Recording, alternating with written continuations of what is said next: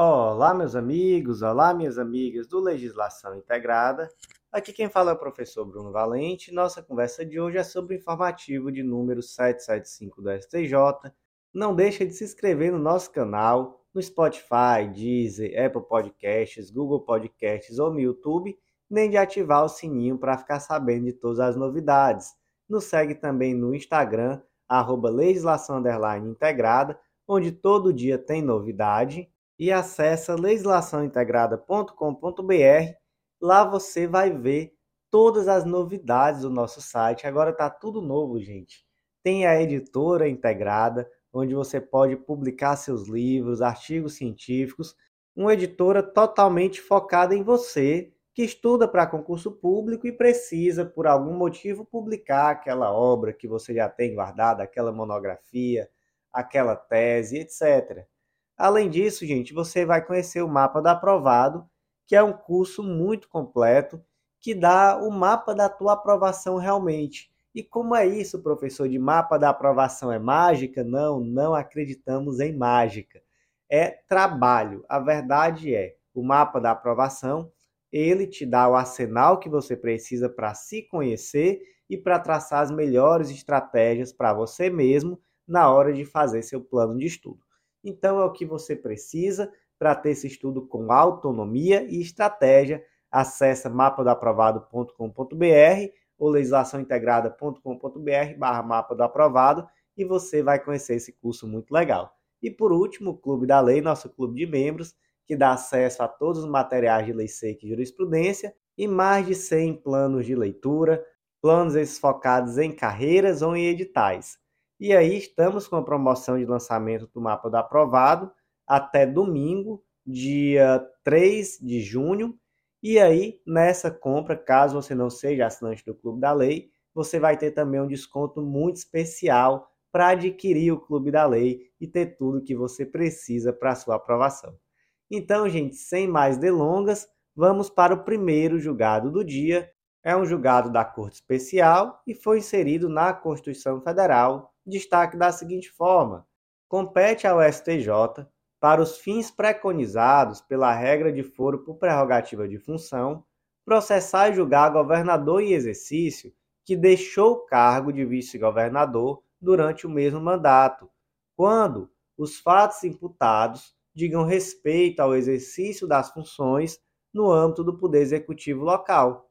Qual foi o caso concreto aqui? Foi o do governador do Rio de Janeiro, Cláudio Castro.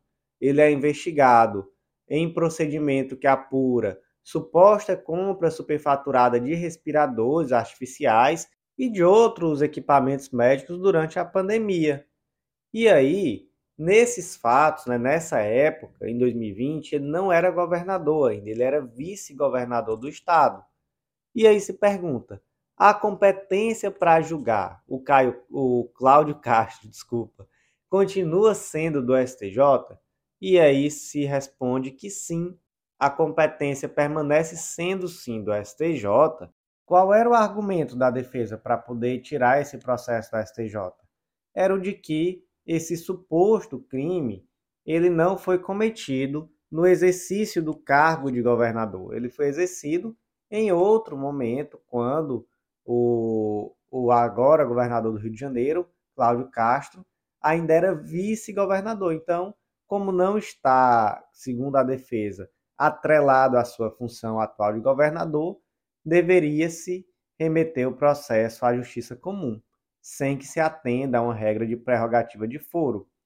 STJ entendeu que não, porque entendeu que, na verdade, os fatos eles estão intrinsecamente relacionados ao exercício das funções, não necessariamente de vice-governador, mas como integrante da cúpula do poder público estadual. Então, de fato, permanece a competência no STJ, mesmo que no momento ele não seja vice-governador, mas sim governador do estado. Então, relendo o destaque, compete ao STJ, para os fins preconizados pela regra do foro por prerrogativa de função, processar e julgar governador em exercício que deixou o cargo de vice-governador durante o mesmo mandato, quando os fatos imputados digam respeito ao exercício das funções no âmbito do Poder Executivo Estadual. Próximo julgado do dia é da segunda sessão do STJ, destaque da seguinte forma: ele foi inserido no Código Civil, tá? É válido o testamento público que, a despeito da existência de vício formal, reflete a real vontade emanada livre e conscientemente do testador, aferível diante das circunstâncias do caso concreto, e a mácula decorre de conduta atribuível exclusivamente ao notário responsável pela prática do ato. Gente, vamos lá. No caso concreto aqui, o indivíduo ele foi realizar o testamento, mas o notário, no momento de realizar aquela escritura, cometeu algumas irregularidades. Quais foram? Ele foi assinado em momentos diversos pelas partes que deveriam estar presentes conjuntamente no ato, e é incerta a leitura do testamento pelo notário. Então, o que, que ele deixou de fazer? ele não leu o testamento antes da assinatura e aquelas pessoas, né? Então, o testador e as testemunhas deveriam estar todas ali naquele momento para assinar, mas não estavam, tanto é que algumas assinaram em outro dia. Disso decorre uma nulidade? Com certeza. Acontece, gente, que o STJ entendeu que deve se aplicar o princípio da máxima preservação da vontade do testador, então, o ato principal do testamento é o que? É a manifestação da vontade do testador. E nessa circunstância, convenhamos que essa vontade ela é irrepetível. O indivíduo ele fez o testamento naquele momento, ele foi até um cartório, ele imaginou que estava tudo certo, ele disse qual era a sua vontade, e aí, em um posterior momento, depois ele morto, você imagina. Aí alguém vem e diz: não, mas isso daí é nulo porque o notário fez errado. E aí, gente, nesses casos, o STJ não vai simplesmente anular. Ele vai verificar, no caso concreto, se de fato, mesmo com aquela formalidade descumprida, existe alguma suspeita de que houve uma fraude, de que realmente a vontade do testador não era aquela. Se não existir, vai ter que se aplicar a máxima da preservação da vontade do testador. Então, foi isso que se aplicou no caso concreto. Se disse: olha, cometeu-se uma irregularidade aqui, o testador não tem nada a ver com isso, na verdade, foi o notário que fez errado, mas preserva-se aqui a vontade do testador. E é por isso que o destaque ficou assim. É válido o testamento público que, a despeito da existência de vício formal, reflete a real vontade emanada livre e conscientemente do testador, aferível diante das circunstâncias do caso concreto, e a mácula decorre de conduta atribuível exclusivamente ao notário responsável pela prática do ato. Próximo julgado do dia da terceira sessão da STJ foi inserido no Código de Processo Penal destaque da seguinte forma: o reconhecimento de pessoas que obedecem às disposições legais não prepondera sobre qualquer outro meio de prova, seja confissão, testemunha, perícia, acareação. Ao contrário, deve ser valorado com os demais. Gente, lendo esse destaque, no que, que vocês pensam? Porque a mim vem à mente de imediato o direito brasileiro não adota o sistema da prova tarifada. Que sistema é esse? É aquele em que existe hierarquia entre as provas. Então, por exemplo, durante aquela fase é, mais antiga, na Idade Média, por exemplo, costumava prevalecer um sistema em que todo o processo acusatório tinha por objetivo conseguir o que? A confissão. Por quê? Porque a confissão era a prova suprema e essa prova ela tinha mais força do que qualquer outra. O indivíduo confessou já era. E aí se fazia o que era necessário, inclusive a tortura, etc., para poder se conseguir essa confissão. Existe o sistema legal de provas, né, que é o sistema da prova tarifada no direito brasileiro? Não. Até existem doutrinadores que dizem que existem determinados dispositivos do Código de Processo Penal, por exemplo, que são uma espécie de remanescência desse sistema tarifado de provas, mas não. Então, gente, no direito brasileiro nunca se pode imaginar que aí é exatamente disso que trata o destaque, que o reconhecimento de pessoas é um meio de prova supremo que vai ser valorado como algo mais valioso do que o restante das provas? Claro que não. Nem é mais valioso, nem é menos. Tem que ser valorado junto. Gente, qual é o sistema que, que vige no direito brasileiro, já que a gente conversou sobre isso, né? É, existem pelo menos três, que é o sistema da prova tarifada, o sistema da íntima convicção e o sistema do livre convencimento motivado. E é exatamente esse terceiro, né, que prevalece no direito brasileiro, sistema do livre convencimento motivado.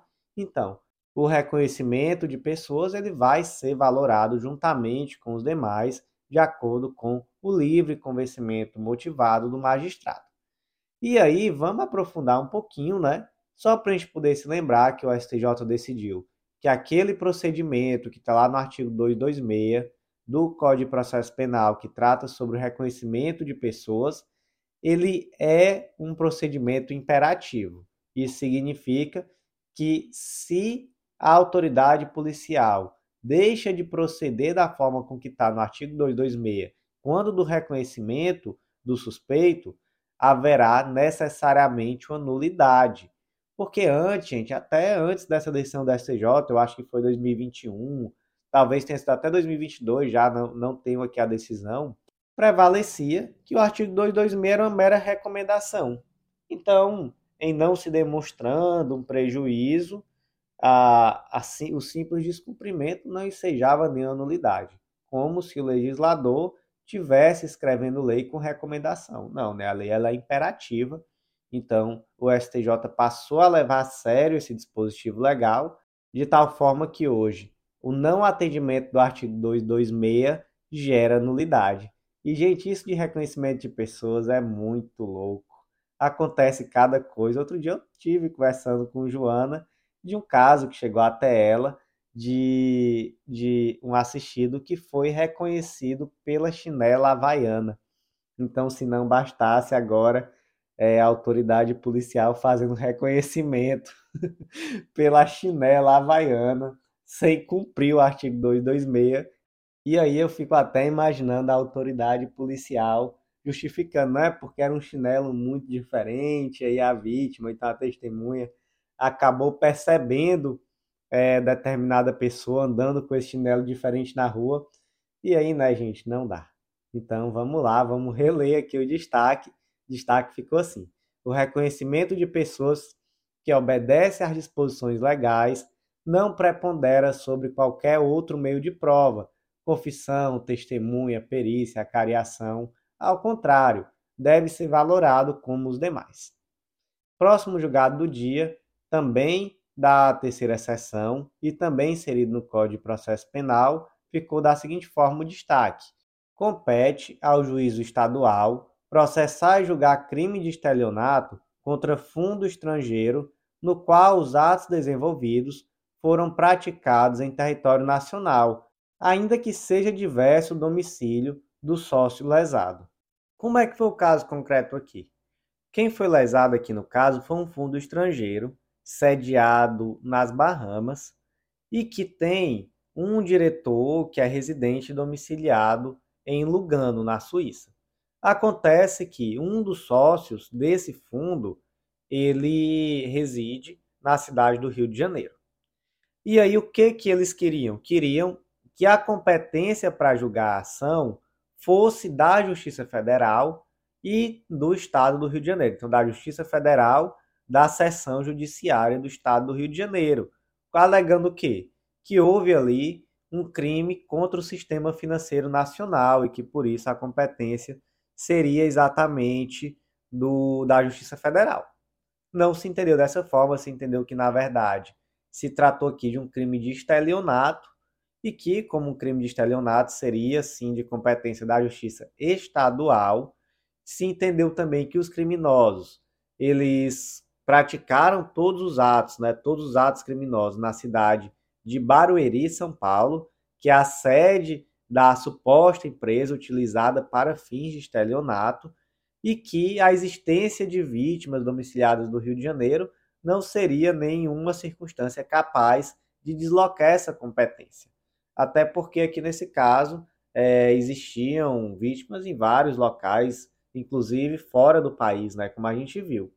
Aí vem a pergunta, professor, mas esse fundo, ele tinha sócios no exterior, inclusive era um fundo que os valores estavam sediados lá nas Bahamas, né? E aí, mesmo assim, não vai ser competência da Justiça Federal? Não, não vai. Se entendeu que, mesmo assim, isso não implica em deslocamento de competência para a Justiça Federal. Tá, mas eu tenho outro argumento, professor. Esse tipo de fundo é fiscalizado pela Comissão de Valores Mobiliários, CVM. E aí, mesmo assim, mesmo assim, nada disso vai fazer com que seja de competência da Justiça Federal. Aqui a competência é pelo local de consumação do fato, que no caso foi a cidade de Barueri, São Paulo.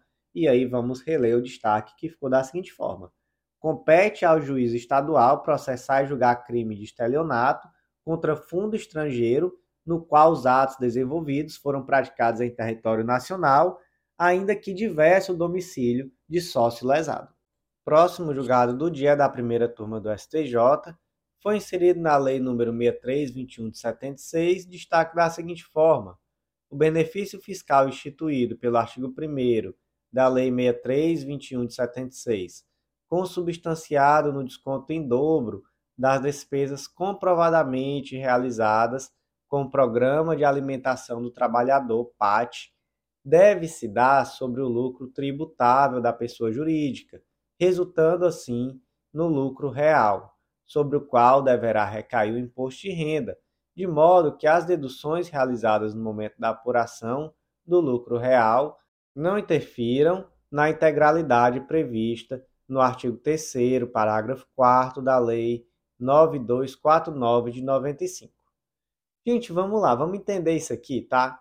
A Lei 6321, ela traz um benefício fiscal no âmbito do Programa de Alimentação do Trabalhador. Basicamente, o que, é que ele diz? Ele diz que cada um real, digamos assim, que seja gasto pela empresa dentro do Programa de Alimentação do Trabalhador, ela poderia dobrar esse valor para abater da apuração do imposto de renda. Então, ela vai abater, na verdade, do seu lucro tributável para fins de imposto de renda.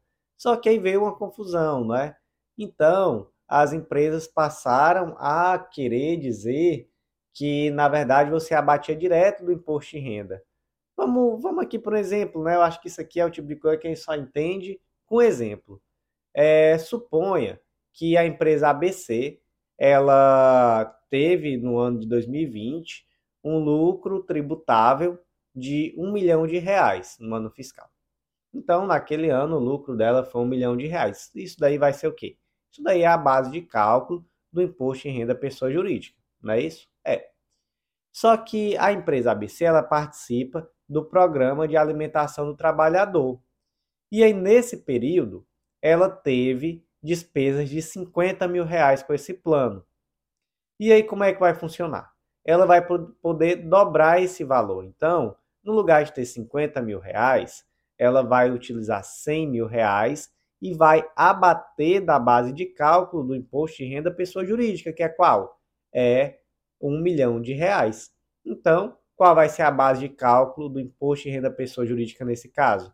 Vai ser um milhão de reais menos 100 mil reais igual a 900 mil reais. Vamos seguir com o exemplo. Então, isso significa que se ela tiver que pagar uma alíquota de 15% sobre esse valor de, de lucro tributável, ela, a princípio, ia pagar 150 mil, que é 15% de um milhão, mas com a redução da base de cálculo, ela vai pagar só 135 mil, que é 15% de 900 mil, então ela teve aí uma economia de 15 mil reais. E aí nessa altura você deve estar pensando, professor, pelo amor de Deus, eu fiz direito, foi para isso. Eu já fiz direito porque eu não sei nada de matemática e você me vem com a conta dessa. É, é, enfim, desculpe, a vida é assim mesmo. Quem se forma em direito também precisa saber um pouco de matemática, mas isso tá por escrito, tá no informativo. Às vezes ouvindo é, fica um pouco complicado, mas parando para ler você vai perceber tudo certinho. Mas vamos lá. Fica mais complexo ainda, tá, gente? Por que, que ainda fica mais complexo? Porque, além de tudo, existe um limite de redução do imposto devido de 4%.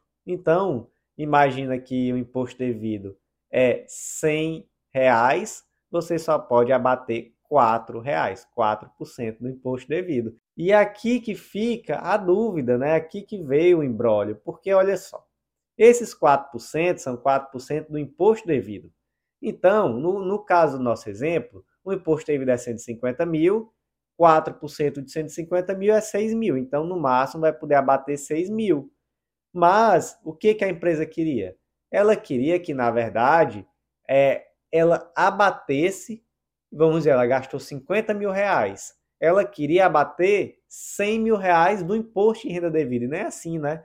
Você abate 100 mil reais aqui nesse nosso exemplo da base de cálculo e não do imposto devido já que ela entendeu que como aqui esses 4% era do imposto devido, então, enfim, fez uma interpretação que, que na verdade não é a correta, né? não é a ideal.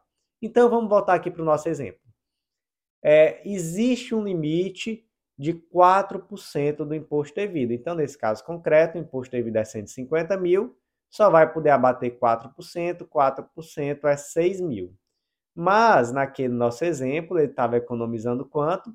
ele estava economizando 15 mil reais. Então, isso é possível? Não, isso não é possível. Então, na verdade, aqui, naquele caso concreto, ao invés de pagar 150 mil reais, ele vai abater o máximo possível, que é 4% de 150 mil, que é 6 mil reais. Ele não vai poder abater 15 mil, ele vai abater somente 6 mil reais, porque a lei também prevê uma limitação de 4%. Recapitulando tudo, lucro tributável 1 milhão, ah, gastou 50 mil com o programa de alimentação ao trabalhador PAT, abateu 50 vezes 2, 100 mil, a base de cálculo deixou de ser 1 milhão, passou a ser 900 mil. 15% de 900 mil vai dar 135 mil. 15% de 1 milhão, 150 mil. Economia de quanto? Uma economia de 15 mil reais. Pode economizar 15 mil reais? Pode não. Por quê? porque a lei traz um limite de 4%. Então, se o imposto devido é 150 mil, o máximo que ele vai poder abater são 6 mil. Então, no final das contas, aqui ele vai abater o teto e ele vai pagar, ao final, 144 mil de imposto de renda. E esses 100 mil são, será aquilo que ele vai ter de desconto em virtude desse, desse benefício fiscal. Vamos reler aqui como é que ficou o destaque o benefício fiscal instituído pelo artigo 1 da Lei 6321 de 76, consubstanciado no desconto em dobro das despesas comprovadamente realizadas com o Programa de Alimentação do Trabalhador PAT, deve se dar sobre o lucro tributável da pessoa jurídica, resultando assim no lucro real, sobre o qual deverá recair o adicional do imposto de renda, de modo que as deduções realizadas no momento da apuração do lucro não interferem na integralidade prevista no artigo 3 parágrafo 4 da Lei 9249 de 95. Próximo julgado é da segunda turma do STJ, foi inserido na Lei do Processo Administrativo Federal, Lei número 9784 de 99, destaque da seguinte forma: a prorrogação do processo administrativo disciplinar por si só não pode ser reconhecida como causa apta a ensejar nulidade, porque não demonstrado prejuízo consequente dessa prorrogação. E aqui, gente, basicamente o que se decidiu foi o seguinte: excesso de prazo na conclusão do processo administrativo disciplinar. Isso por si só gera nulidade do feito? Não gera. Imagina então que o processo está tramitando mas ainda está na fase instrutória e foi necessária uma prorrogação desse prazo instrutório, é, já está na segunda, terceira prorrogação que seja, e nada desse processo ser julgado. Isso por si só gera nulidade? Por si só não, né, gente? Se de fato se demonstrar a existência de um prejuízo, aí sim haverá uma nulidade, mas não é algo automático, tá? É necessário demonstrar o prejuízo. Então aqui vem aquela máxima de que sem prejuízo não há nulidade. Como é que ficou o destaque? A prorrogação do processo administrativo disciplinar por si só não pode ser reconhecida como causa apta a exejar nulidade, porque não demonstrado prejuízo consequente dessa prorrogação. Próximo julgado do dia, inserido na Lei do Mandado de Segurança, Lei número 12016 de 2009, destaque da seguinte forma: o Tribunal de Justiça não pode ser considerado autoridade coatora quando mero executor de decisão do CNJ. E aí vamos lá, caso concreto. No caso concreto, é, a Corregedoria do TJ de Minas Gerais, por meio do aviso número 4 CGJ de 2019, determinou que os oficiais interinos preenchessem uma declaração com a posterior remessa à direção do Foro da Comarca e à Corregedoria Geral de Justiça do Estado de Minas Gerais, informando o quê? Informando se as restrições que estavam contidas lá no provimento 77 de 2018 do CNJ seriam não aplicadas a eles. E aí, algum dos indivíduos, né, dos servidores que estavam afetados por esse aviso, entendeu que se tratava de uma atitude ilegal e impetrou um mandado de segurança e disse que a autoridade coatora era quem? Indicou como autoridade coatora o presidente do Tribunal de Justiça do Estado de Minas Gerais. Tá certa essa indicação da autoridade coatora? Não tá. Por quê? Porque aqui o Tribunal de Justiça do Estado de Minas Gerais, ele não praticou um ato ilegal. Ele simplesmente deu cumprimento a uma decisão que veio do CNJ. Então, quem seria aqui a autoridade coatora? A autoridade coatora não é o executor da decisão, que é o Tribunal de Justiça, e sim o Conselho Nacional de Justiça. Então, teria-se que indicar, por exemplo, o presidente do Conselho Nacional de Justiça como autoridade coatora nesse mandado de segurança. E aí, como é que ficou o destaque? O Tribunal de Justiça não pode ser considerado autoridade coatora quando mero executor de decisão do Conselho Nacional de Justiça. Próximo julgado do dia da terceira turma do STJ, foi inserido no Estatuto do ABELA em número 8906 de 94, destaque da seguinte forma: é nulo o contrato de prestação de serviços que caracterizam atividades privativas de advocacia celebrado por sociedade empresária, ainda que um dos sócios dessa sociedade seja advogado. Gente, vamos aqui imaginar um caso concreto. Suponha que eu, Bruno, sou advogado, e aí, eu sou sócio de uma empresa juntamente com duas outras pessoas. Vamos aqui, com o Vitor e com a Rebeca. Vitor e Rebeca são profissionais de outras áreas. E nós temos uma empresa que dá consultorias para outras empresas.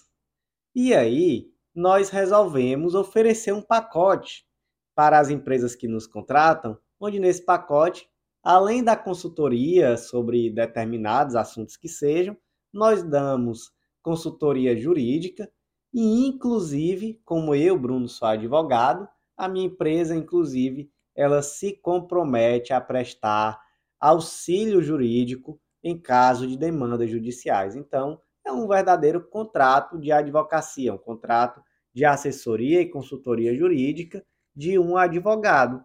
Mas esse contrato é feito diretamente pelo advogado? Não. Esse contrato é feito por meio de uma sociedade registrada na OAB? Também não. É feito por meio de uma empresa qualquer, registrada na junta comercial. Isso é possível? Não. Ah, mas um dos sócios é advogado. Não, isso não é possível.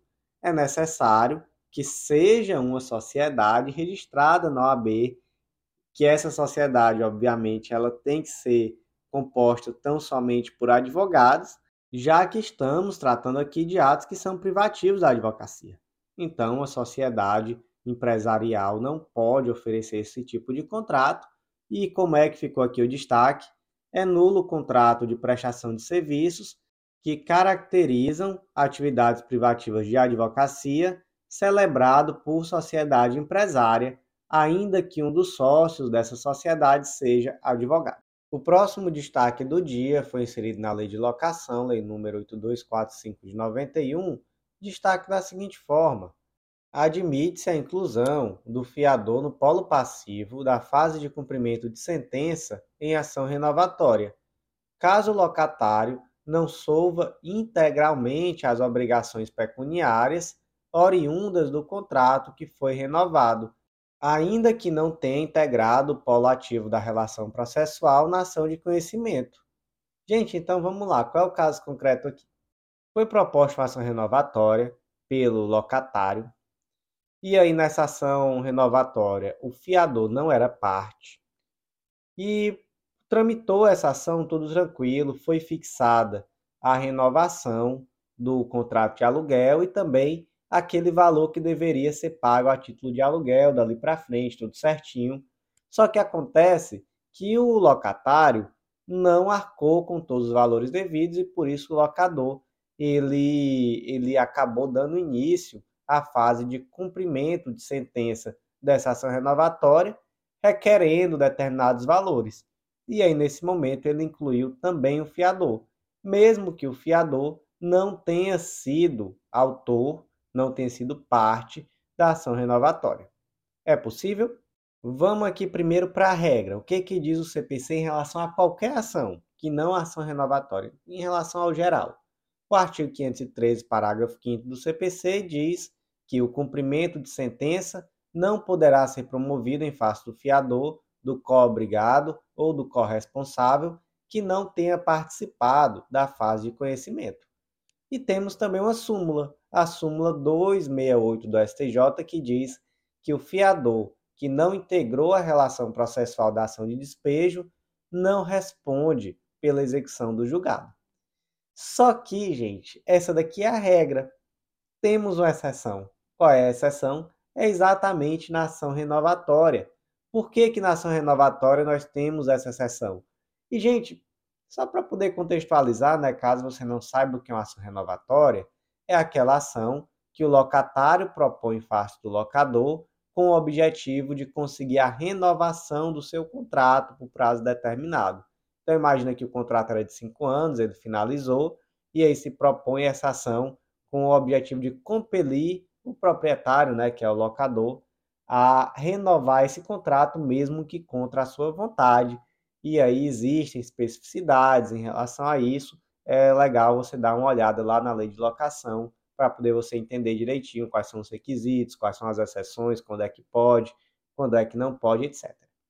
E aí, gente, lá no artigo 71 da lei de locações, você vai ver que Além dos requisitos exigidos no artigo 282 do CPC, a petição inicial da ação renovatória deverá ser instruída com. Aí tem lá no inciso 6 prova de que o fiador do contrato ou que o que substituir a renovação aceita os encargos da fiança autorizado pelo cônjuge se for casado. Então, gente, veja só que interessante. A ação renovatória, um dos requisitos da petição inicial já é exatamente a prova de que o fiador do contrato ele aceita o encargo, ele renova a sua aceitação do encargo. Então, sendo assim, não há que se falar em impossibilidade de incluir esse fiador na execução, mesmo que ele não tenha sido parte da ação renovatória. Então, por isso que é uma exceção, porque na ação renovatória existem requisitos além daqueles que estão previstos no CPC, e um deles é exatamente essa anuência do fiador. Então, como é que ficou aqui o destaque? Admite-se a inclusão do fiador no polo passivo da fase de cumprimento de sentença em ação renovatória, caso o locador não solva integralmente as obrigações pecuniárias oriundas do contrato que foi renovado, ainda que não tenha integrado o polo ativo da relação processual na fase de conhecimento. O próximo julgado do dia foi inserido no Código de Processo Civil, destaque da seguinte forma: a extinção do cumprimento provisório de sentença por conta de transação celebrada em ação coletiva entre o próprio devedor e o legitimado extraordinário, em prejuízo do exequente, não afasta o princípio da causalidade em desfavor da parte executada, nem atrai a sucumbência para a parte exequente. Vamos entender isso aqui. Primeiramente, o que é esse tal desse princípio da causalidade? Ele está previsto no artigo 85 caput do CPC e parágrafo 10, que diz que a sentença condenará o vencido a pagar honorários ao advogado do vencedor. Parágrafo 10. Nos casos de perda do objeto, os honorários serão devidos por quem deu causa ao processo. Então, aquela parte que deu causa ao processo, ela vai ter que pagar honorários no caso da existência de perda do objeto dessa ação. Beleza. Vamos aqui para um caso concreto adaptado. A Associação X promoveu uma ação civil pública contra a instituição financeira Y, alegando que esta última corrigiu os valores depositados em poupanças de forma inadequada ao longo dos anos. A ação foi julgada procedente, tudo certinho, trânsito em julgado, lá em 24 de 5 de 2018. Poucos dias depois, lá no dia 30 do 5, o que, que o Júlio fez? O Júlio, ele era um dos beneficiários dessa ação coletiva. Então ele foi lá, pegou essa sentença coletiva e já deu início à sua execução individual em face da instituição financeira Y. Acontece, gente, que um mês depois, a Associação X e a instituição financeira realizaram um acordo. Então, lá no dia 30 de 6 de 2018, essa associação e a instituição financeira realizaram um acordo nos autos da ação civil pública, estabelecendo um plano de pagamento dos valores devidos. E aí, por conta desse acordo, o título coletivo, que era a, a sentença coletiva, deixou de existir. Qual o efeito prático disso? É que, se não tem mais título executivo, a execução vai precisar ser extinta. Então, no caso aqui, teve de fato uma perda do objeto e essa ação vai ter que ser extinta. O Júlio vai ter que pagar honorários ao advogado da associação? Segura aí que eu não vou te responder agora não. vou logo aqui para outro exemplo e depois eu vou responder tudo junto. Imagina agora o Pedro. O Pedro é um outro beneficiário da ação coletiva igualzinho como era o Júlio.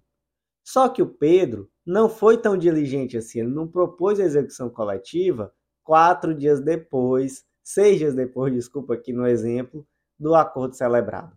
Ele só propôs essa execução coletiva lá em 30 de 7 de 2018. Então vamos aqui ver de novo a, o histórico. Dia 24 do 5, a ação transitou em julgado. 30 do 5, Júlio propôs a execução individual da sentença coletiva. No dia 30 do 6, um mês depois, a associação e a instituição financeira celebraram acordo, deixou de existir título executivo, porque deixou de existir a sentença coletiva. E aí, um mês depois, 30 do 7, Pedro propôs a sua execução individual. E aí, no caso aqui, a ação também vai ser extinta, porque não existe um título executivo válido. Pedro vai ser condenado a pagar honorário de sucumbência? Resposta: Pedro vai. Júlio? Júlio não. Por que, que Júlio não vai ser condenado a pagar honorários de sucumbência? Porque Júlio não deu causa à perda do objeto. Na verdade, o que deu causa à perda do objeto foi uma ação de um terceiro, o legitimado coletivo e a ação da demandada, a instituição financeira. Então, de forma alguma, Pedro pode ser penalizado por ter simplesmente proposto a sua execução individual de sentença coletiva no momento oportuno, na época existia título. Depois deixou de existir por algo que está totalmente fora da esfera de, de ação dele. Já Pedro não. Quando Pedro propôs a sua execução individual de sentença coletiva, já não existia o título. Então, de fato, já se tratava aqui de uma ação natimorta. E dessa forma, a ação foi equivocadamente proposta e aqui sim cabe condenação em honorários advocatícios. Então, vamos lá, no caso de Júlio, que propôs a ação enquanto ainda existia o título executivo, ele não paga honorário de sucumbência. Já em relação a Pedro, que propôs a ação quando já nem existia o título, aí Pedro se deu mal e vai sim ter que pagar honorário de sucumbência. Como é que ficou o destaque? A extinção do cumprimento provisório de sentença por conta de transação celebrada em ação coletiva entre o próprio devedor e o legitimado extraordinário em prejuízo do exequente não afasta o princípio da causalidade em desfavor da parte executada, nem atrai a sucumbência para a parte exequente. O próximo julgado do dia foi inserido no Código de Processo Civil, destaque da seguinte forma: a reconvenção promovida em litisconsórcio com o terceiro, não acarreta a inclusão deste no polo passivo da ação principal. Olha só, gente, que interessante. Reconvenção é um tipo de ação muito interessante, né? Como é que funciona a reconvenção? Vamos ver aqui o artigo 343 do Código de Processo Civil. Na contestação, é lícito ao réu propor reconvenção para manifestar a pretensão própria conexa com a principal ou com o fundamento de defesa. Parágrafo 1.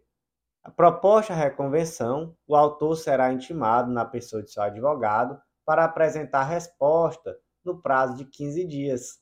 Parágrafo 2. A desistência da ação à ocorrência de causa extintiva que impeça o exame de seu mérito não obsta ao prosseguimento do processo quanto à reconvenção.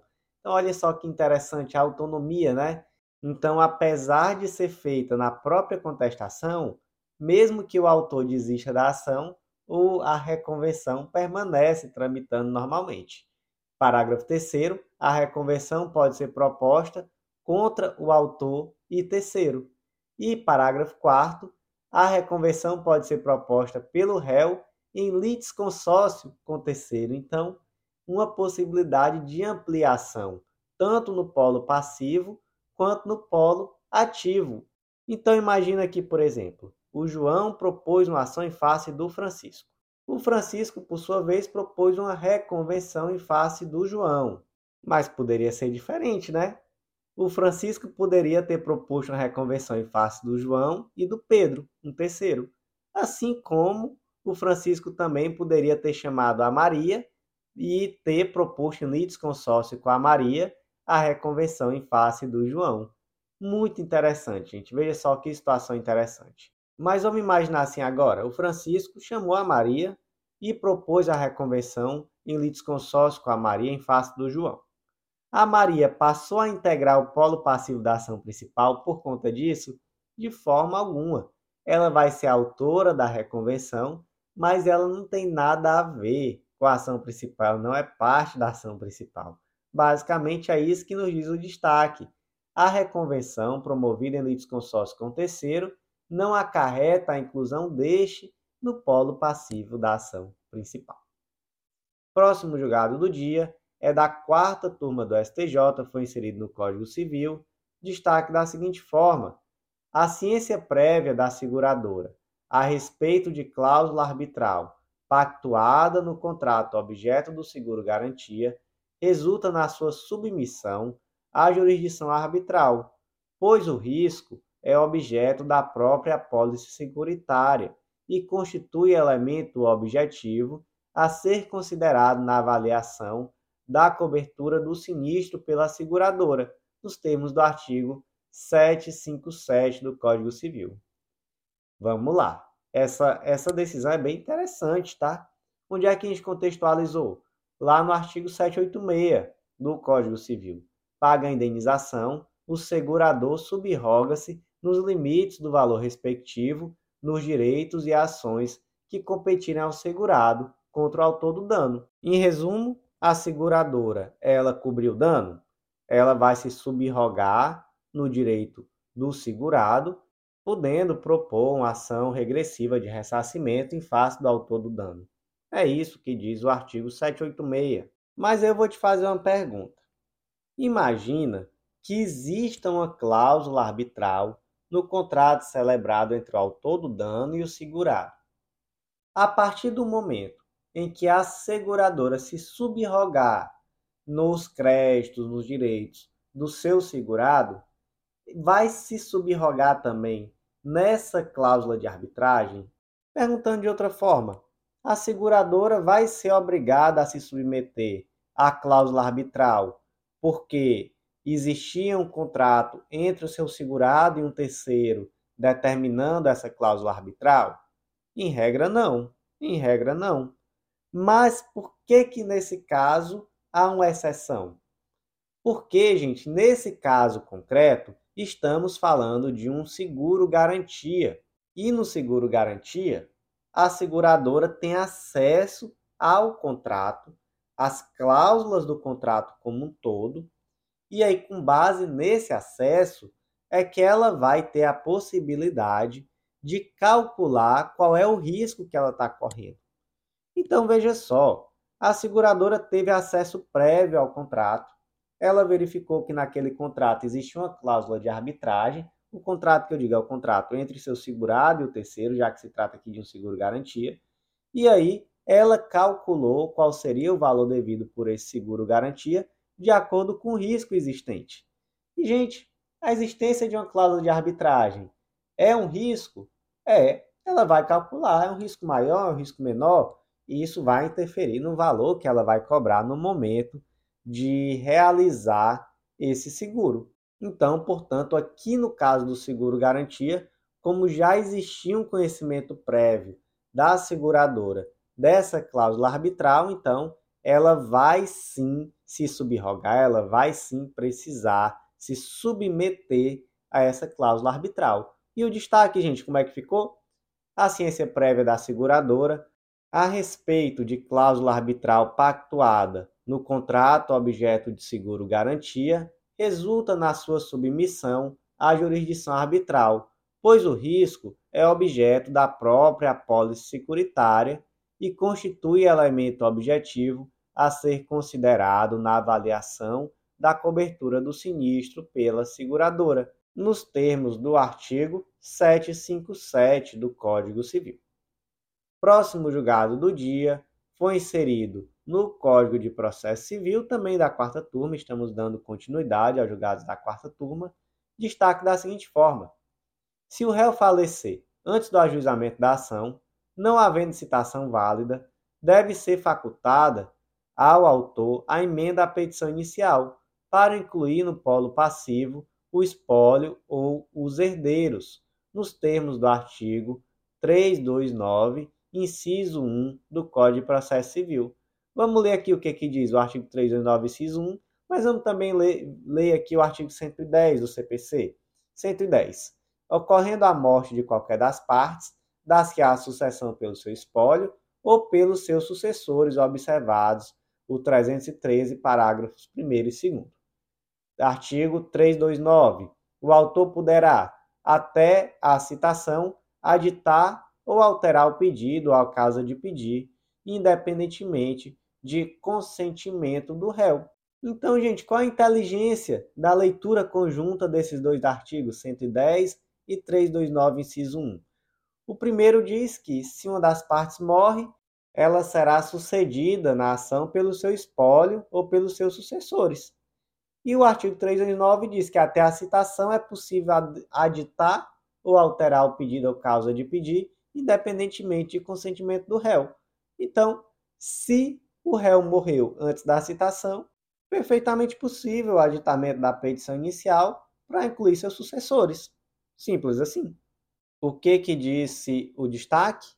Se o réu falecer antes do ajuizamento da ação, não havendo citação válida, deve ser facultada ao autor a emenda à petição inicial para incluir no polo passivo o espólio ou os herdeiros, nos termos do artigo 329, inciso 1 do Código de Processo Civil de 2015.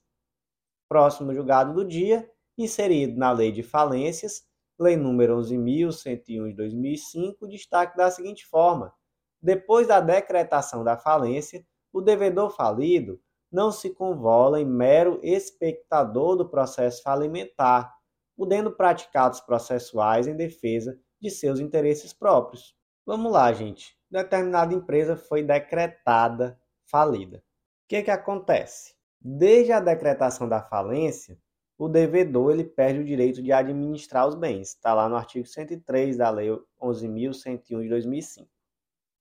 E aí, quem é que vai administrar? vai ter um síndico da massa falida que vai administrar. E aí vem a questão: o que, que acontece com essa pessoa, com esse administrador falido, que agora ele foi afastado da empresa? É, de que forma ele vai agir dali para frente? Ele se torna simplesmente um terceiro? Não, não se torna simplesmente um terceiro, até porque muitas vezes dali para frente o seu interesse pode até ser colidente com o interesse da empresa, da massa falida. Quase sempre vai ser colidente, na verdade. E aí é por isso que o artigo 103, parágrafo único, diz que o falido poderá, contudo, fiscalizar a administração da falência, requerer as providências necessárias para a conservação de seus direitos ou os bens arrecadados e intervir nos processos em que a massa falida seja parte ou interessada, requerendo o que for de direito e interpondo os recursos cabíveis. Então, o que isso significa? Que o falido ele não pode mais representar a massa falida, mas ele pode intervir nos processos em defesa de seus próprios interesses. Principalmente, né, principalmente, quando esses interesses forem conflitantes com o da massa falida, que é quase a regra. Então, como é que ficou aqui o destaque do julgado? Depois da decretação da falência, o devedor falido não se convola em mero espectador do processo falimentar, podendo praticar atos processuais em defesa de seus interesses próprios.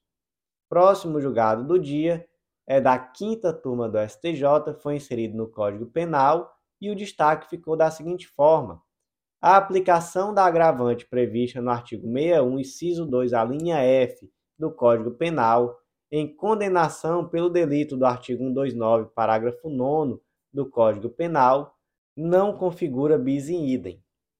O que que diz o 61, inciso 2, a linha F? É um agravante, que qual é essa agravante?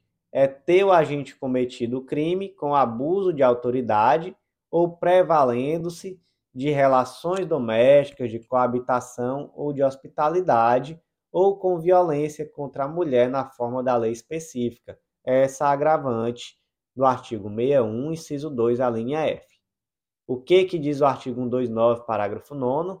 É a tal da violência doméstica. 129 é o crime de lesão corporal, o parágrafo 9 é uma forma qualificada do crime de lesão corporal, e essa forma qualificada é se a lesão for praticada contra ascendente, descendente, irmão, cônjuge ou companheiro, ou com quem conviva ou tenha convivido, ou ainda prevalecendo-se o agente das relações domésticas, de coabitação ou de hospitalidade, a pena que será maior será uma detenção de três meses a três anos, enquanto a pena da lesão corporal simples ela é tão somente de três meses a um ano. Então vamos diferenciar.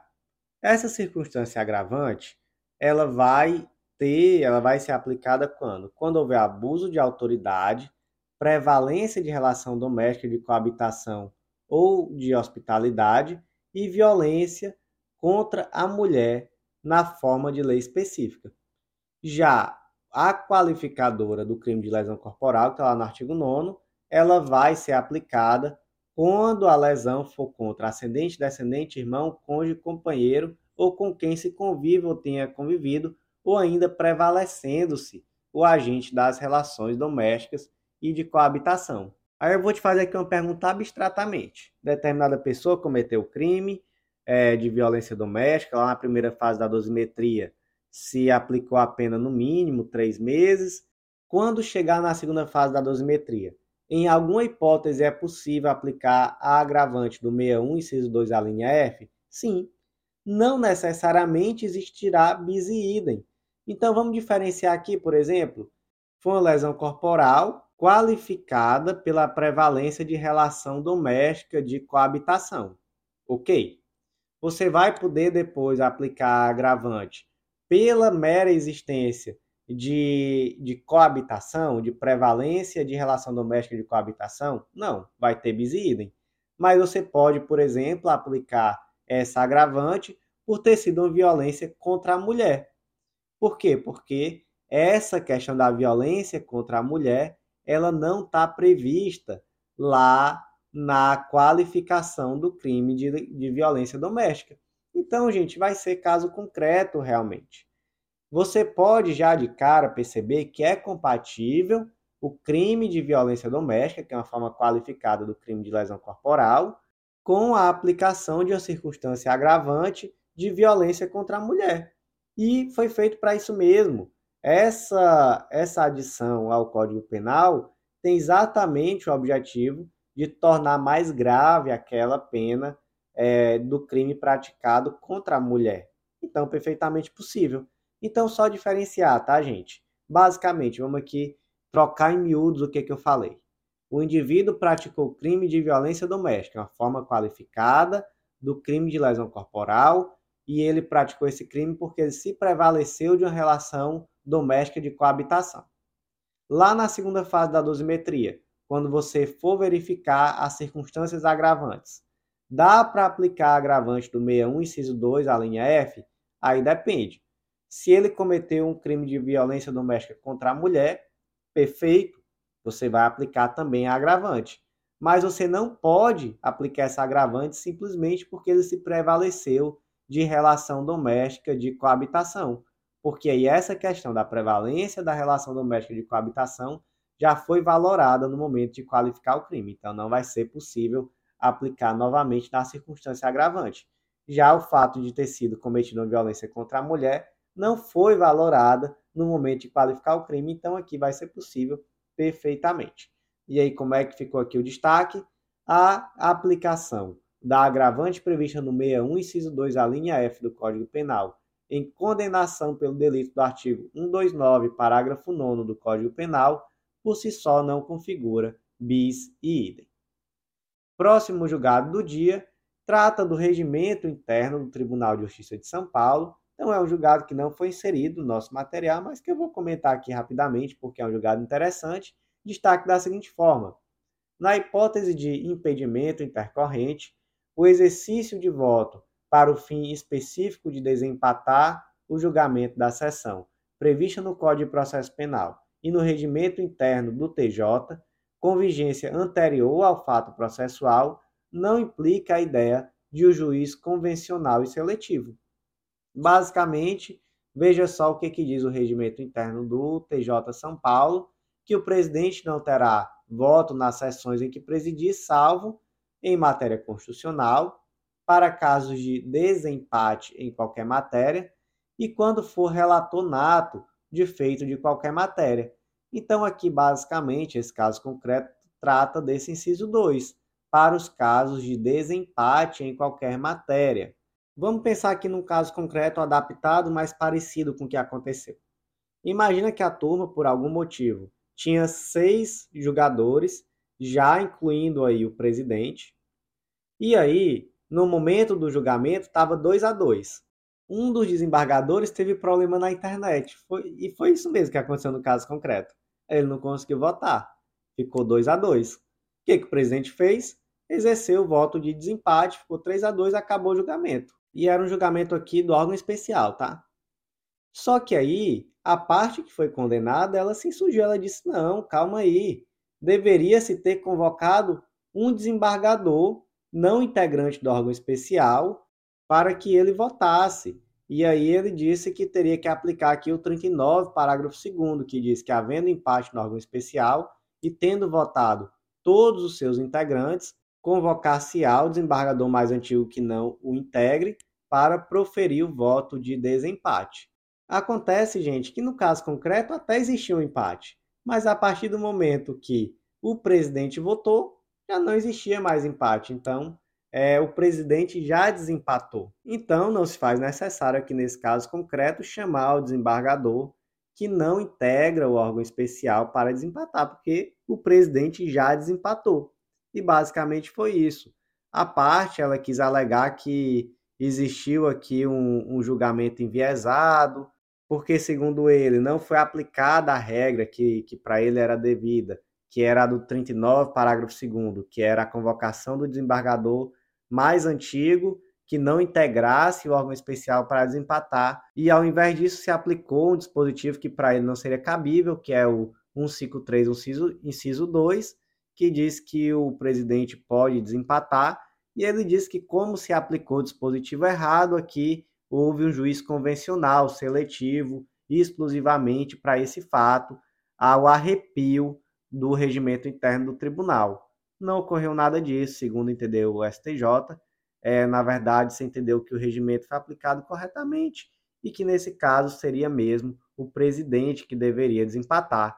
Então, o destaque ficou assim: na hipótese de impedimento intercorrente, o exercício de voto para o fim específico de desempatar o julgamento da sessão, previsto no Código de Processo Penal e no regimento interno do Tribunal de Justiça, com vigência anterior ao fato, não implica a ideia de um juiz convencional e seletivo. O último julgado do dia da sexta turma da STJ foi inserido no nosso arquivo de súmulas vinculantes, e o destaque aqui ficou da seguinte forma: é cabível o acesso aos elementos de prova já documentados nos autos do inquérito policial aos familiares das vítimas por meio de seus advogados ou defensores públicos, em observância aos limites estabelecidos na súmula vinculante 14. O que, que diz a tal da súmula vinculante 14? Que é direito do defensor, no interesse do representado, ter acesso amplo aos elementos de prova que, já documentados em procedimento investigatório realizado por órgão com competência de polícia judiciária, digam respeito ao exercício do direito de defesa. Basicamente, o que, que diz aqui a súmula vinculante 14? Diz que aquilo que já não for sigiloso, aquela diligência que já está terminada, e por que está terminada? Como é quem sabe que a diligência policial já está terminada? Porque ela já está documentada e já consta do procedimento investigatório. Então, não é uma diligência em andamento, é uma diligência já terminada. Então, a súmula vinculante 14 basicamente diz que o defensor do investigado, do representado, enfim, ele tem acesso ao inquérito.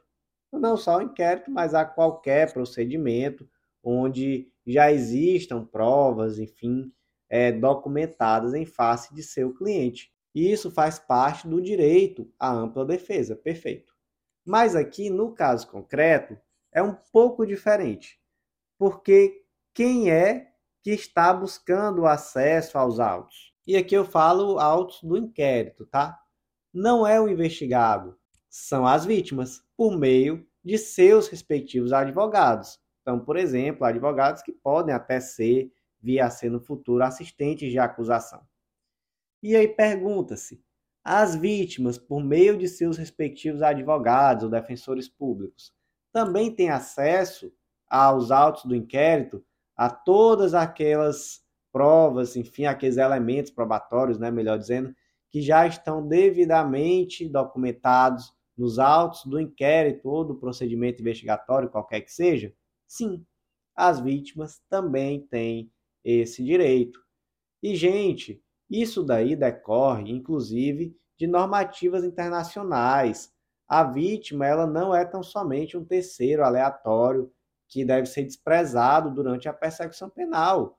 Pelo contrário, é, alguns casos aqui eu não vou aprofundar, mas a decisão trouxe, por exemplo, como fundamentação o protocolo de Minnesota, trouxe como fundamentação o caso da favela Nova Brasília, que disse que o Estado deverá adotar providências legislativas ou de outra natureza necessárias para permitir às vítimas de delitos ou seus familiares participar de maneira formal e efetiva da investigação de delitos conduzidos pela polícia ou pelo Ministério Público.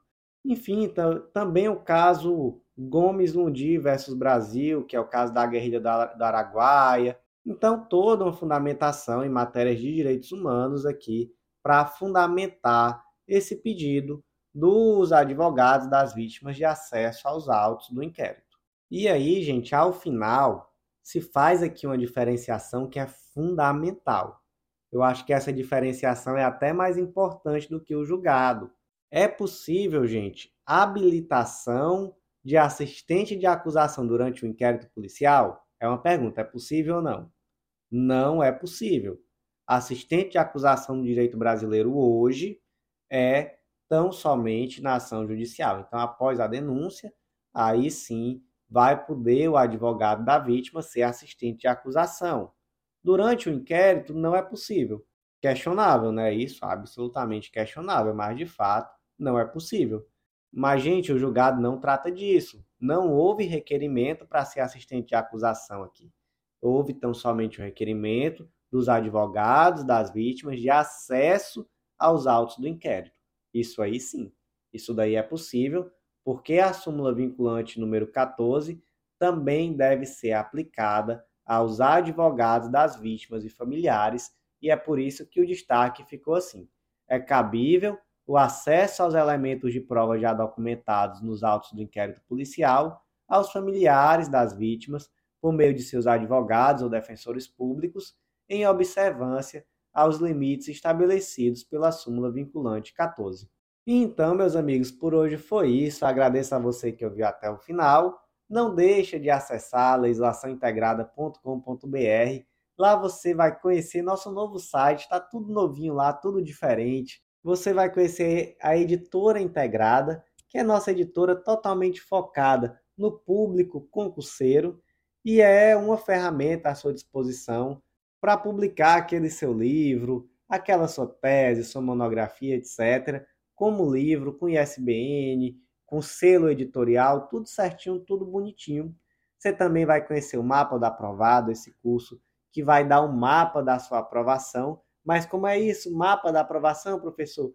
É um curso que vai te dar autonomia, vai te ensinar como se conhecer, como entender aquilo que você precisa naquele momento dos seus estudos e traçar a estratégia mais assertiva possível para você alcançar o seu objetivo.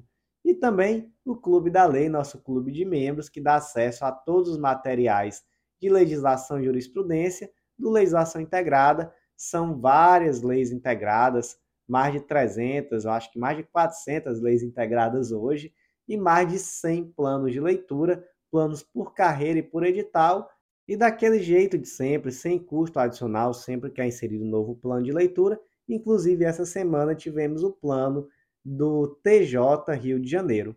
Então é isso, meus amigos. Eu agradeço a vocês. Até a próxima. Aguardo vocês no nosso próximo podcast.